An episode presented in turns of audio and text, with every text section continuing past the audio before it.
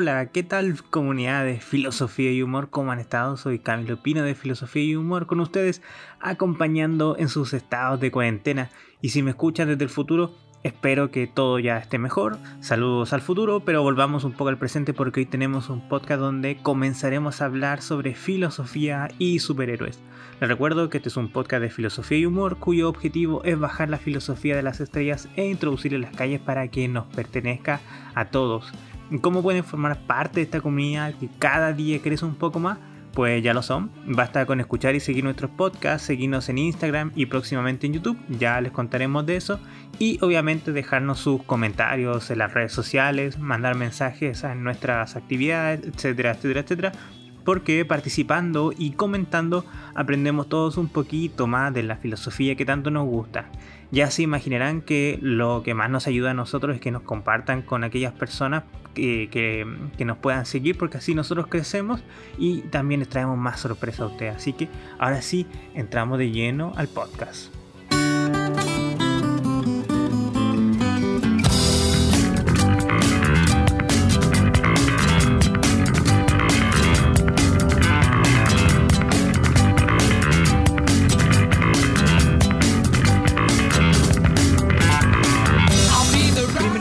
Esta idea de hablar sobre superhéroes la tengo hace mucho tiempo, quizá antes de hacer el primer podcast de filosofía y humor.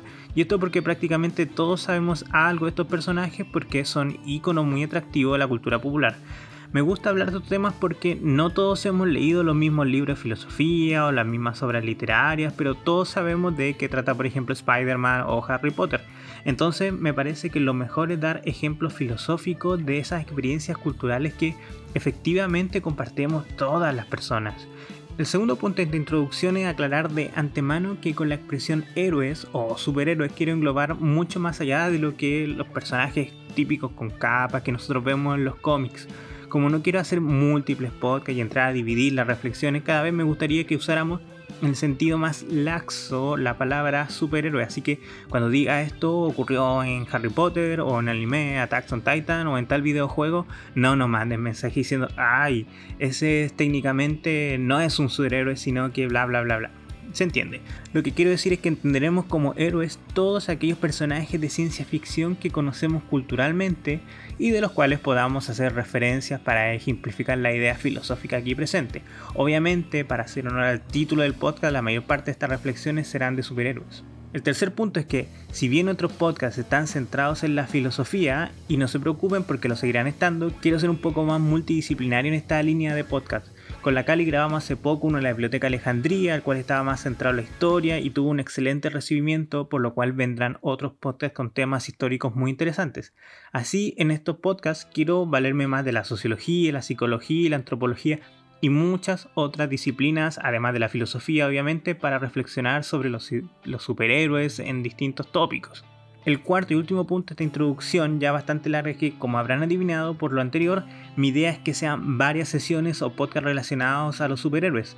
No sé antemano cuánto, pero cuando me puse a pensar en hacer este podcast se me vinieron a la mente muchas y diversas ideas, como hablar de la ética de los superhéroes, la relación con la ciencia y la tecnología, el análisis simbólico y otro largo etcétera. Como verán, en el título del podcast quiero comenzar esta línea indefinida de podcast con la reflexión mitológica.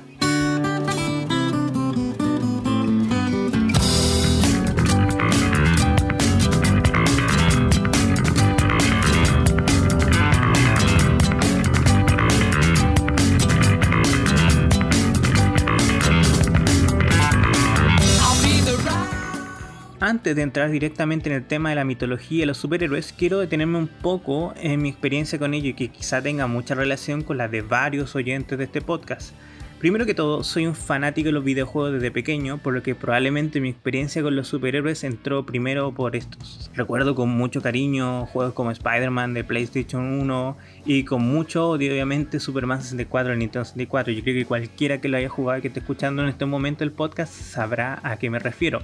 Si bien el cómic siempre ha estado presente en América Latina, durante décadas fue un gusto muy difícil de adquirir y de un nicho al parecer bastante pequeño. Esto igual es totalmente discutible porque con el arribo de las películas de Marvel parece que mucha gente efectivamente consumía material de los superhéroes desde pequeño. Lo que sí es seguro es que desde hace unos 15 años, por lo menos en Chile, el cómic entró con mucha fuerza. Personalmente, el cómic es algo posterior para mí, pues comencé con los cartoons americanos, como es el clásico Spider-Man, Iron Man, la Liga de la Justicia, los X-Men, e incluso tengo algunos recuerdos de los clásicos de Superman, porque básicamente era lo que uno podía ver en la televisión abierta. Y cómo no nombrar, por ejemplo, las series Batman o Transformers, que son muy muy buenas. Entonces, si bien nunca vi sistemáticamente algunos de estos cartoons, porque como les dije, uno los veía en la tele y era el capítulo que salía nomás, Recuerdo que hasta los Teen Titans, por ejemplo, de Cartoon Network, eran muy entretenidos y lo disfrutaba mucho. Después de los cartoons y los videojuegos, mi siguiente gran influencia obviamente es la cultura japonesa, el anime, el manga y todo eso, lo cual consumí y sigo consumiendo de manera más sistemática. Todas las influencias anteriores merecen un podcast en sí mismo y ya lo hemos conversado con la Cali, que va a ser una siguiente línea de podcast. Pero otro gran tópico de interés de mi niñez y en la actualidad es la mitología. Ya antes de las cartas mito y leyenda me gustaba mucho esta historia. Es parte de esta como grecofilia, como yo le digo, a ese gusto que tenemos los filósofos por la Grecia clásica y la Grecia antigua y las representaciones de personas semidesnudas cubiertas por una manta. Me considero un gran lector y una de las formas más entretenidas de introducirse al mundo de la literatura para los niños yo creo que son los mitos clásicos. Por ejemplo, La Odisea es una obra que me encantó y la sigo amando. Desde ahí, pasar a los mitos griegos en general es un paso casi obligatorio. Y obviamente desde los mitos griegos, los del norte de Europa, también un movimiento totalmente predecible. Y de ahí, ¿por qué no saltar a la literatura universal de la mitología? Entonces, por lo mismo, muchos de los libros que pueden ver en mi biblioteca están relacionados al folclore, los mitos y las leyendas, diccionarios de mitos, incluso diccionarios simbólicos, muchos que me han regalado las personas que me conocen. Todos, obviamente, muy interesantes. Así que, por todo lo anterior, el podcast que estoy grabando el día de hoy es algo relativamente predecible, la historia de mi vida. Entonces, con esto pasamos directamente al tema del mito y los superhéroes. Quiero comenzar con una cita de Chris Claremont, el segundo guionista más importante de la historia de Marvel después de Stan Lee. Y cito: los superhéroes quizá son la mitología de Estados Unidos, nuestros héroes, como David Crockett, Buffalo Bill, Jay Custer, y sus gestas no tienen más de 200 o 300 años. Estados Unidos no tiene una mitología propia. Escandinavia tiene sus sagas y leyendas, Germania su épica, España tiene al Cid. Nosotros no tenemos héroes mitológicos. Nuestros héroes son muy jóvenes aún. Cierro la cita y esto lo dijo cuando visitó el quinto salón del cómic y ilustración de Barcelona por allá en 1985. Entonces la cita anterior es la columna vertebral de reflexión del día de hoy. Lo que antecede históricamente al auge de los superhéroes son la difícil década de los 30 en Estados Unidos conocida como la Gran Depresión a la que siguió la Segunda Guerra Mundial. Esto lo digo como un contexto que muestra cómo el espíritu norteamericano pide nuevos dioses para su país. De este modo, para los nuevos tiempos, Estados Unidos necesita un mito fundacional el cual le dé unidad narrativa al carácter de los americanos de las décadas por venir y que pueda también sobrellevar el caos y la depresión del tiempo presente, brindando un grado de unidad social. Pero la pregunta interesante es, ¿qué es un mito fundacional? Si recuerda las clases del colegio, el mito es aquella historia que explica el inicio, nacimiento o el comienzo de algo. De este modo, un mito fundacional correspondería a una historia que marca el nacimiento de, en este caso, una nación o un pueblo. Hay diversos ejemplos de mitos fundacionales en la historia. Por ejemplo, los griegos tenían un mito fundacional, o tenían como mito fundacional la pues en ella se pueden ver las raíces de todos sus pueblos y creencias. De hecho, los griegos de la antigüedad se nombraban a sí mismos como la Hélade, es decir, los hijos de Helena, aquella mujer que fue raptada en este poema épico. A la vez los romanos, si ustedes pueden recordar, ven sus raíces en el mito fundacional de Rómulo y Remo, dos hermanos criados por una loba, y de hecho los romanos también podían seguir sus raíces hasta Ilión, que es la ciudad amurallada que nosotros conocemos como Troya. O sea, si quieren profundizar en estos temas o en estos datos, pueden leer, por ejemplo, La Neida de Virgilio, que es un poema épico eh, comparable solamente a la Iliada o la Divina Comedia. Pero también los pueblos modernos han intentado crear mitos fundacionales. De hecho, ese era el objetivo, por ejemplo, El Señor del Anillo de J.R.R. Tolkien. dotar a Inglaterra de un mito que diera las directrices tanto del presente como hacia el futuro y lo que se esperaba de los ciudadanos ingleses. Ustedes dirán, pero si los ingleses tienen como mito fundacional la leyenda del rey Arturo. Sí, si bien es cierto, Tolkien igual decía que estas leyendas eran bretonas, es decir, correspondían más a los franceses que a los ingleses, por lo que la idea de crear un mito fundacional propiamente anglosajón seguía en pie en los tiempos de Tolkien. En el caso de Chile, yo soy chileno, eh, somos chilenos con la Cali, pero para no estar lejos tenemos eh, una empresa parecida que es la de Alonso Ercilla en su poema épico La Araucana, que también tenía este objetivo de convertirse en un mito fundacional. ¿Funcionó, amigos chilenos?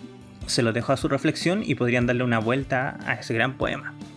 Ahora, este mito fundacional al que nos referimos en la primera cita tiene características modernas la principal de ellas es la secularización, es decir, que la sociedad se desliga gradualmente de cualquier confesión religiosa. De este modo, los nuevos héroes no son dioses o semidioses, sino que son seres humanos, mutados con poderes extraordinarios, extraterrestres, cyborg, etc. Son como dioses en el sentido folclórico, pero no dioses estrictamente hablando adentrarnos en esta diferencia entre superhéroes y dioses ya es tema de la teología, pero claramente esa definición de Dios que se desprende de la filosofía natural de Aristóteles o de la metafísica de Tomás de Aquino supera en verdad con creces las características de los mayores superhéroes que ustedes puedan ver en los cómics. La segunda característica de la modernidad es la relación de los superhéroes con la ciencia, con la tecnología. Si bien hay superhéroes con poderes mágicos, estos cohabitan con la ciencia y la técnica contemporánea. Sobre este punto nos entraremos específicamente en otro podcast que supongo que se va a llamar Superhéroes y Tecnología. Leí en internet algo llamado el gen de Dios, del que ustedes pueden investigar más y a grandes rasgos es la tesis de una condición natural y biológica que nos lleva a creer en seres superiores y tener experiencias místicas. ¿Será esta una de las razones para que, al pasar a un mundo, en, palabras del sociólogo Max Weber, más racional y desmagificado, aún tengamos una fascinación por los personajes con cualidades más allá de las humanas? Eso lo dejo en su investigación personal. Pero como les decía anteriormente, los superhéroes nos recuerdan dioses de los mitos y las leyendas, pero parecen estar alejados de las cualidades de los dioses de la teología. Pero respecto a este punto, es interesante introducir las reflexiones del filósofo francés Auguste Comte, padre del positivismo y la sociología. Este filósofo no creía en Dios y para él lo que nosotros entendíamos como Dios no era más que la radicalización de las cualidades humanas en una figura fantasiosa, es decir, si los seres humanos somos seres racionales, imaginamos que Dios es un ser lo máximamente racional, si los seres humanos admiramos la belleza, imaginamos que Dios es un ser máximamente bello. Si los seres humanos somos seres capaces de hacer cosas, Dios deberá ser capaz de hacerlo todo. En definitiva, para Comte, eh, creía que Dios era una especie de fantasía antropológica que maximizaba las cualidades naturales de los seres humanos. Podemos estar de acuerdo o no con la tesis de Comte, eso es un debate de la teodicea y la metafísica y de su propia reflexión personal, pero es interesante señalar que esta idea respecto de, Dios se puede aplicar a los superhéroes, porque ¿no les parece a ustedes que los superhéroes corresponden a esta tesis? ¿No son acaso los superhéroes la extrapolación de las cualidades de los seres humanos y por eso mismo los admiramos? A todos nos gustaría ser fuertes y por lo mismo admiramos a Hulk. Todos queremos ser valientes y por lo mismo admiramos a Link de la saga de Legend of Zelda. Comte diría que los seres humanos nos proyectamos en los héroes al imaginarnos con nuestras propias cualidades, pero al máximo. Piénselo usted a ver si le encuentran sentido a esta tesis del primer positivista francés. Acabamos de revisar un poco más o menos cuál es el origen de esta mitología de los superhéroes y ahora quiero pasar al tema de las similitudes por una parte y luego la diferencia entre los mitos griegos y los superhéroes. Primero comenzaré por las similitudes. La primera y más evidente es que, por ejemplo, la Liga de la Justicia se asemeja al panteón griego. Panteón viene la palabra panteón, que también se puede decir como pantateón, que significa todos los dioses. De este modo, el panteón es la reunión de todos los dioses dentro de un sistema mitológico, por eso podemos hablar también de un panteón nórdico, etc. Podríamos decir que en el lenguaje de los superhéroes es el universo Marvel o el universo DC o cualquier otro universo donde se encuentren las aventuras de distintos héroes. Obviamente para mí el mejor universo es el universo de Nintendo, reflejado en Super Smash Bros. Pero es otro tema. Así que volviendo al tema del panteón, la Liga de la Justicia es una referencia directa. Muchos de los personajes son símiles de dioses. Más allá de los personajes evidentes como Thor, en este caso de Marvel, y todos sus protagonistas que son literalmente sacados de la saga nórdica, de la mitología nórdica, tenemos a Superman, volviendo a DC, como un símil de Hércules, Batman como Hades, aunque también a mí me recuerda mucho a Ulises de la Odisea, Flash es una clara referencia, por ejemplo, al dios Hermes, Aquaman como Poseidón, la Mujer Maravilla, Wonder Woman, como quieran decirle, como es en verdad una especie de reunión simbólica de diferentes personajes de la mitología griega.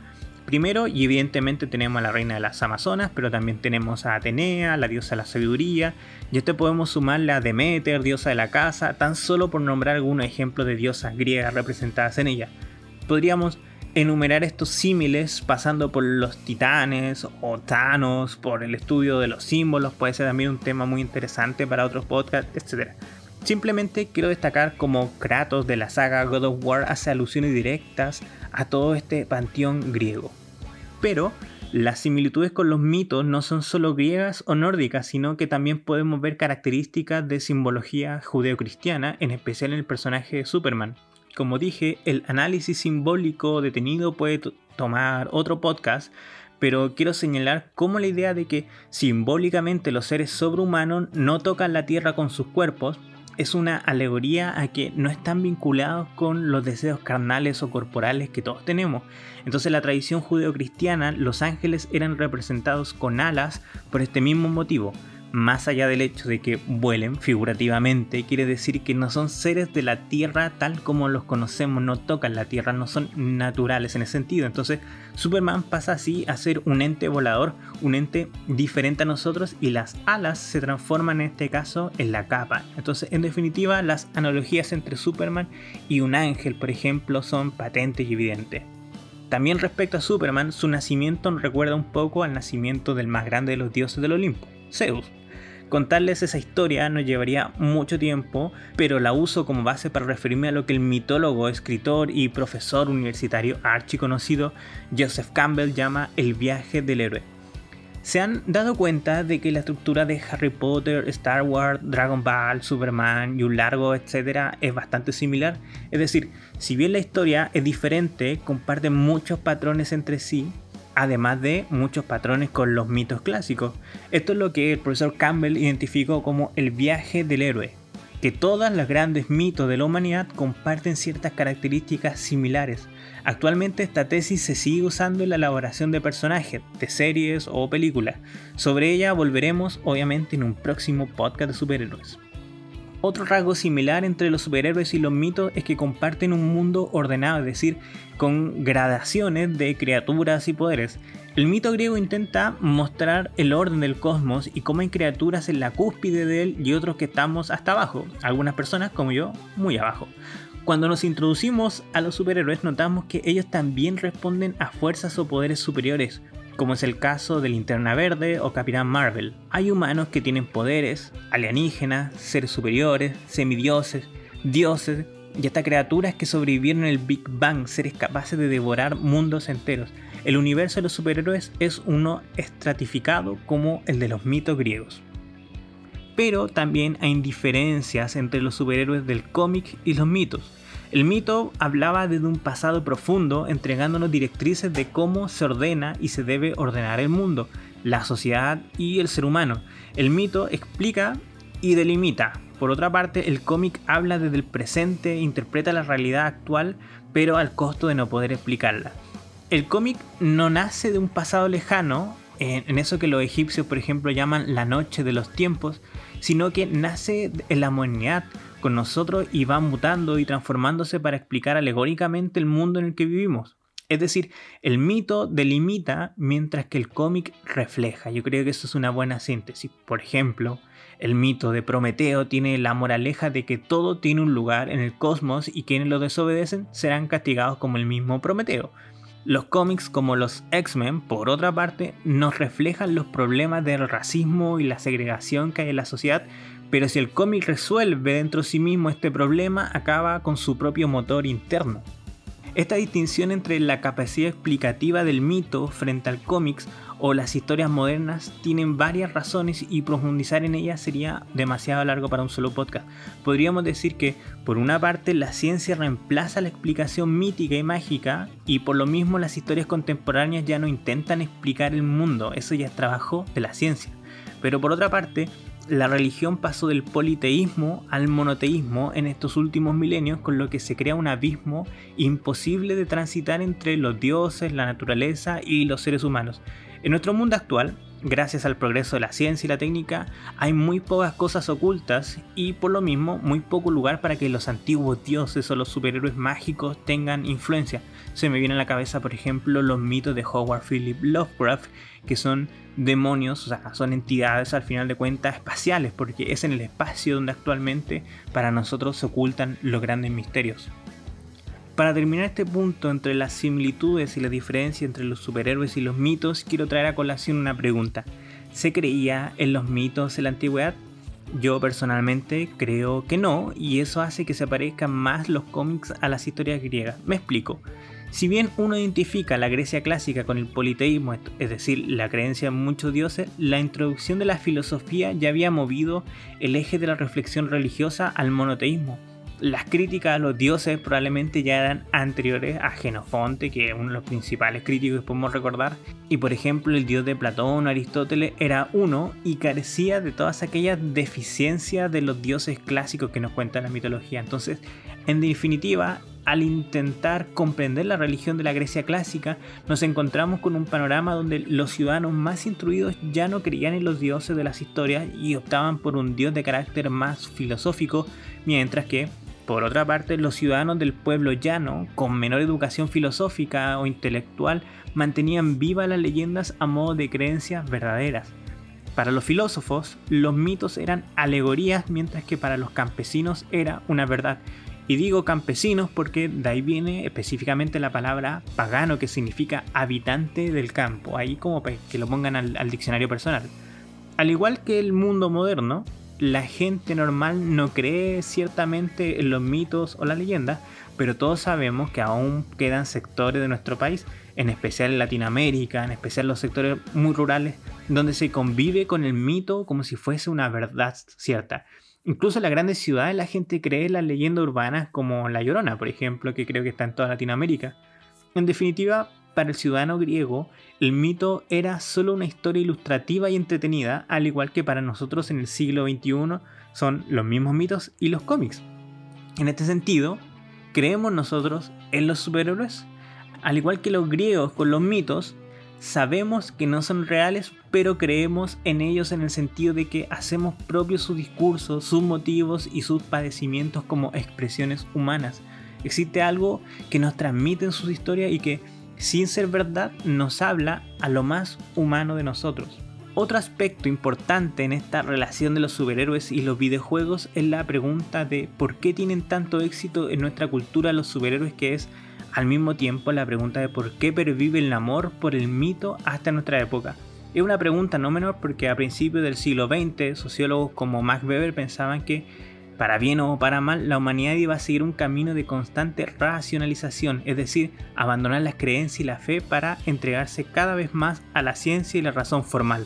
Pero el mundo que nos toca vivir no es como el que Weber pensó por allí en 1905, sino que hemos vuelto sobre creencias bastante retrógradas como que la Tierra es plana, que las vacunas nos hacen mal y que hay que comprar el FIFA diferente cada año. El mito para bien o para mal, parece que no puede ser expulsado de la constitución antropológica de la humanidad y es por eso que toma nuevas formas en esta época que puede entenderse como una más de alejada de la religión y a eso me refería a lo secular en un principio.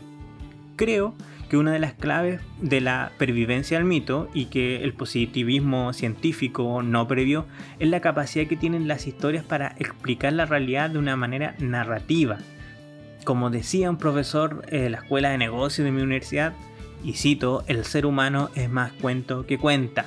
Fin de la cita. Es decir, los números y las estadísticas no pueden decir mucho, pero lo que en verdad nos mueve a nosotros como personas son las historias y los ejemplos. con los cuentos, los relatos, los mitos y la leyenda, y a lo anterior podemos incluir los videojuegos, los cómics, los mangas, así como el anime, series y películas, podemos legar la información, por ejemplo, a las próximas generaciones de manera implícita y sutil y más allá de las explicaciones racionales. En la narración de historias intuimos que existen moralejas o aprendizajes que muchas veces son difíciles de expresar en palabras directas, pero sí podemos comprenderlas en nuestra interioridad y es por eso que cuando niños nos fascinan los cuentos, nos fascina la historia y saben que cuando uno es grande todavía nos siguen fascinando a modo de películas. Ejemplo del anterior, como les dije, son los cuentos para niños, las películas clásicas de Disney y cómo no nombrar las obras de estudio Ghibli. Muchas de estas obras tienen lecturas muy profundas que de un modo u otro los niños más pequeños pueden asimilar aunque no lo racionalicen. En esta misma línea, el mito es ese puente entre lo explicable y lo inexplicable, entre aquello que entendemos y lo inefable. Y del mismo modo, las grandes historias de los héroes contemporáneos encarnan una experiencia de la vida que, si bien no podemos explicar sin romper su encanto, la podemos percibir o intuir al participar activamente en estas experiencias estéticas que es como la lectura del cómic, ver películas, jugar videojuegos, ya saben ustedes. Me parece que los superhéroes encarnan muy bien esta cualidad porque sus historias tienen la capacidad de ser universalizables. Con esto quiero decir que no necesitamos vivir en ciudad gótica para comprender lo que vivió Batman, sino que son problemas o desafíos que se pueden apreciar en cualquier ciudad. No hace falta tener superpoderes para entender los dilemas a los que se enfrentan estos personajes, simplemente basta con ser humanos para tener una conexión con lo que nos están diciendo. Por ejemplo, dicen que Shakespeare es el gran psicólogo de la humanidad porque cada uno de sus personajes tiene una capacidad de encarnar un aspecto caleidoscópico de la existencia humana. Quizás la mitología completa de los héroes contemporáneos tenga la misma cualidad de las obras de Shakespeare, que cada uno de ellos pueda hablarle a la humanidad de una de las aristas particulares de nuestra propia existencia.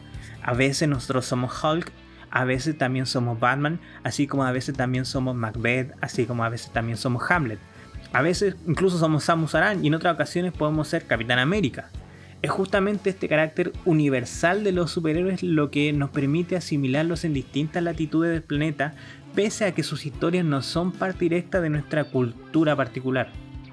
Pero podemos levantarle una crítica a los en este mismo punto, específicamente a los de Estados Unidos, existe un grado de dominación cultural importante, un tema filosófico y cultural que está totalmente en boga, y como les dije anteriormente, estos personajes nacen para elevar el espíritu de una nación, específicamente la de Estados Unidos. Desde ahí han hecho un excelente trabajo en la colonización cultural, pues han expandido sus valores y su visión del mundo a muchos otros países. Ya los romanos nos enseñaron que en vez de conquistar un pueblo, basta con que aprendieran su lenguaje, el latín en este caso, y adoraran a sus dioses, y de ese modo, tarde o temprano se convertirían en una extensión del imperio romano. ¿No ocurre algo parecido con la mitología de los superhéroes? ¿Cuál es el efecto del patriotismo de Capitán América en los jóvenes de distintos países? Eso se lo dejo a su reflexión personal. Y obviamente la pregunta, ¿es el K-Pop un grado de eh, conquista cultural en Occidente? es una forma de introducir ciertas ideas, valores o incluso productos de Corea del Sur, pensémonos porque probablemente por ahí estén las nuevas conquistas del mundo en nuestro siglo. Creo que ya me he explayado durante muchos minutos sobre el tema de los mitos y los superhéroes. Por lo mismo, y para finalizar, quiero terminar con otra cita, esta vez de Bill, de la película Kill Bill, de volumen 2 específicamente de Quentin Tarantino. Y cito, la mitología no solo es genial, es única, Ahora, un elemento básico en la mitología de superhéroes es el superhéroe y está el alter ego. Batman es en realidad Bruce Wayne, Spider-Man es en realidad Peter Parker. Cuando ese personaje se despierta en la mañana, él es Peter Parker. Él tiene que ponerse un disfraz para convertirse en Spider-Man. Y es en esa característica que Superman está solo. Superman no se convirtió en Superman, Superman nació Superman. Cuando Superman se despierta en la mañana, él es Superman. Su alter ego es Clark Kent. Su atuendo con la gran S roja, esa es la manta con la que estaba envuelto cuando era un bebé, cuando los Ken lo encontraron. Esas son sus ropas. Lo que Ken usa, las gafas, el traje de negocio, ese es el disfraz. Ese es el disfraz que usa Superman para mezclarse con nosotros. Clark Kent es como Superman nos ve. ¿Y cuáles son las características de Clark Kent? Es débil, no está seguro de sí mismo, es un cobarde. Clark Kent es la crítica de Superman sobre toda la raza humana. Fin de la cita. Y buena película, que no deben perderse. Debo decir que hasta que vi esta escena nunca me había gustado Superman. Para mí era un personaje insípido, pues al ser absurdamente fuerte no podía empatizar con él, no podía verlo en peligro sufriendo como lo hacemos todos los seres humanos. En definitiva, no podía, no podía empatizar con él. Lo gracioso de todo esto es que esas características de tener tanto poder inevitablemente lo separa de la humanidad, tal como se ve por ejemplo en el anime de One Punch Man, donde el personaje principal pierde un poco el sentido de su día a día al poder derrotar a cualquier villano de un solo golpe. Personalmente encontraba más goce en personajes como Batman o como dije Link de The Legend of the Zelda. Estos personajes me gustaban porque eran como nosotros, pero a través de la inteligencia y las armas en su caso, algunas más mágicas y otras más tecnológicas que otras, podían en verdad superar la condición humana. Podía sentir simpatía por ellos porque sus problemas, por más fantasiosos que fueran, todavía estaban dentro del horizonte de cosas que podían afectarme. Ellos tenían valor porque la muerte siempre era una posibilidad frente a ellos en cambio, Superman para mí nunca tenía nada que perder, por lo que cada problema no era más que un trámite, como sería para nosotros ir al banco. Se me podrá objetar el tema de la kriptonita, obviamente, en Superman, y es necesaria, pues todos los héroes deben tener un punto vulnerable, porque de lo contrario no serían héroes. Son héroes porque de un modo u otro ponen en riesgo su vida para alcanzar una virtud que a la mayoría de nosotros está ajena. Si no pusieran nada en riesgo, no serían héroes, sino que serían dioses. Y con este punto quiero cerrar, el cual es un tema que se puede recoger en otro podcast, esperemos, lo que es la moral de los héroes. ¿Se han dado cuenta de que los héroes suelen tener altos estándares éticos en una sociedad como la nuestra, en la cual la moral se ha relativizado hasta más no poder? Lo que quiero decir es que en los mitos griegos, los dioses robaban, engañaban, secuestraban y así una larga lista de defectos morales propios de las personas. Platón ya decía que los dioses de los poetas no eran ejemplo para seguir por la juventud. Esto lo pueden encontrar en el libro la República. Y esto es curioso porque a grandes rasgos hay una moral más o menos clara en la Grecia clásica donde estos mitos aparecieron. Esto queda reflejado en la Iliada y lo recoge muy bien el filósofo Alasdair MacIntyre en su libro Tras la Virtud. En síntesis, había mitos de dioses de bajos estándares morales en una sociedad con unos principios morales mucho más claros que los nuestros.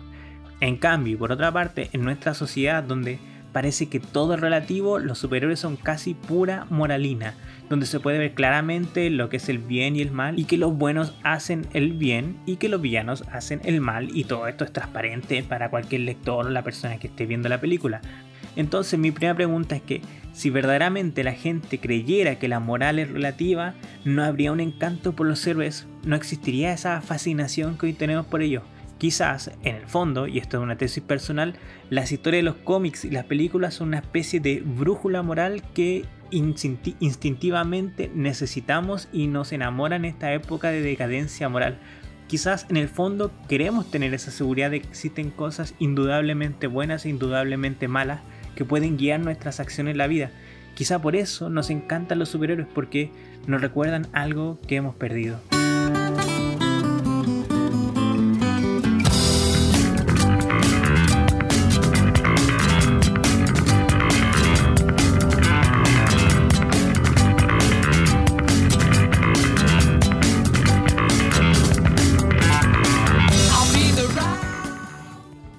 Llegamos al final de este podcast. Ojalá les haya gustado para traer una segunda y una tercera sesión y así continuamente con más temas específicos sobre superhéroes y su relación con el mundo del pensamiento profundo y reflexivo. Si les gustó, compártanlo con ese amigo fanático de los tipos que usa la ropa interior sobre los pantalones y le van a hacer un gran favor. Como siempre, terminamos recordándole que nos ayuda mucho siguiéndonos y dándole like a nuestras publicaciones en redes sociales, específicamente en Instagram, y compartiendo nuestro contenido que más le guste sus seres queridos y que el contenido que menos les gusta con sus enemigos. Soy Camilo y me despido de ustedes. Hasta la próxima.